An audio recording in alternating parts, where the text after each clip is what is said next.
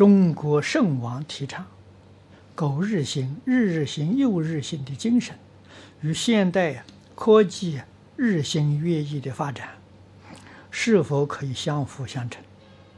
可以，但是最重要的要知道，要伦理道德为主，科学技术啊为辅助，这样才能治天下太平。如果是以科学技术为主，伦理道德摆在第二，这个世界的动乱的时候，永远不会平息。啊，这是肯定的。科学技术发展到极处，世界就毁灭了。啊，这个道理啊，不可以不知道。啊，所以有识之士，你像汤恩比博士，他就讲的很好，科技。不比要要这些要像现在这样的进步，啊，只是我们民生、衣食住行这个有帮助的可以发展，许许多多与这个没有必要的，你何必发展这东西呢？啊，发展这个毫无意义，会给人类带来灾害。啊，所以他听说这个缅甸，缅甸。引入的科学技术啊，只是衣食住行，加上卫生啊，他其他的科新的科技一概不要，这是对的啊，这个政策是正确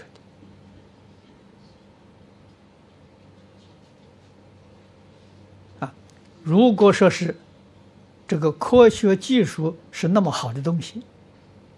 我们中国老祖宗啊，早就走这个路子了。啊，科技最早要晓得在中国，不在外国啊。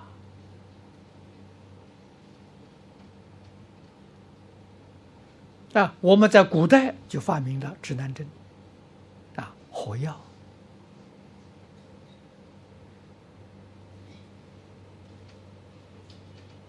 啊，在汉朝时候。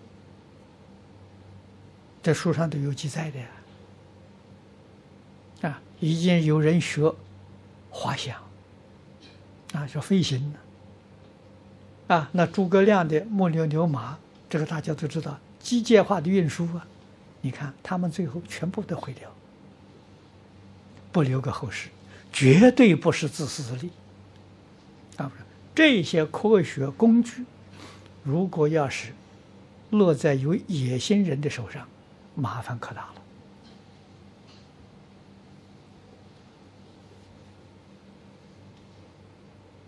了，啊，绝对不是一桩好事情啊！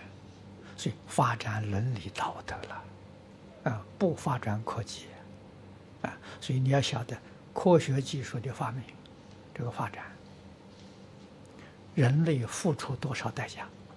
你们有没有去算这个账？啊，现在交通方便，啊，资讯发达，付出什么代价呢？人情没有了。啊，从前一个亲戚朋友来访问的时候，那个人情多厚啊！啊，一千里要走十几天呢，走半个月才走来啊！啊，现在一千里一个小时就到了。没有人情了啊！以前人居住的时候，这个邻里乡党那种互助合作、互相敬爱，那个活得有味道啊！现在住在一栋大楼，隔壁住了几十年的时候，不知道他姓什么，从来没打过招呼，这哪里是人呢？你畜生都不如啊！你就想的时候，这付出的代价多惨痛。啊，那么个这个这个无无助于这个日常生活的，再像突飞猛像这个呃往太空的发展，这个有什么意义呢？毫无意义嘛！你为什么不拿这些钱的时候，世界上苦难的人很多啊，为什么不去帮助他们？发展这些核武、生化武器花多少钱？为什么不拿去救人？你搞这个干什么？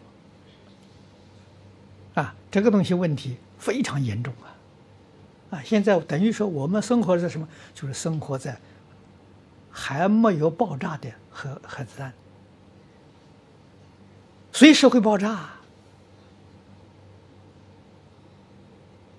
啊！现在全世界拥有核武国家，那个核弹数量统计超过十万枚，可以毁灭地球几百次。你说这个问题可怕不可怕？哪一个人生活在世间有安全感呢？这个太痛苦了。啊，这是什么？科学技术带来的。啊，那么现在这些国家领导人还能控制，啊，不敢发动核武战争。底下一代人，你能不能保险保住他？啊，底下一代人受的什么教育啊？电动玩具的教育，啊，教什么呢？天天打打杀杀，啊，游戏呀，所以他在家里杀父母，杀兄弟，啊，在学校杀老师、杀同学。他不知道那是犯罪，不知道那是错误，啊，什么原因呢？游戏嘛，天天在游戏机里杀人嘛，就是这个杀法嘛，啊，到他们长大了。这个核武落在他们手上，他们拿来游戏啊，乱丢啊！你说这个东西多么严重啊！所以我现在就是想方法联合这个世界上这些呃国家领导人啊，我们一起宗教领袖，我们一起来呼吁啊，希望拥有核武国家的时候，把核武全部销毁。啊，这个才是真正安全。麻烦大了，搞这个东西干什么？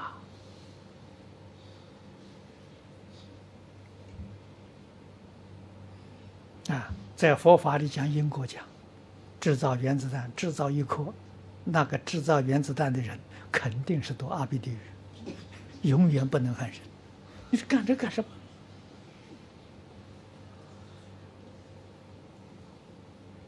啊，相信科学，不相信宗教，不相信因果，不是不相信就没有啊，还有啊，你还得要受啊，到那个时候就后悔莫及了。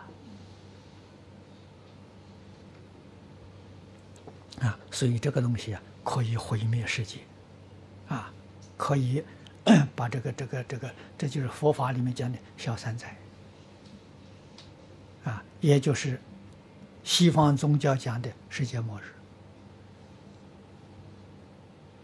啊，人为的啊！爱因斯坦如果是中国人，受过中国传统教育，他绝对不会把原子弹的秘密说出来。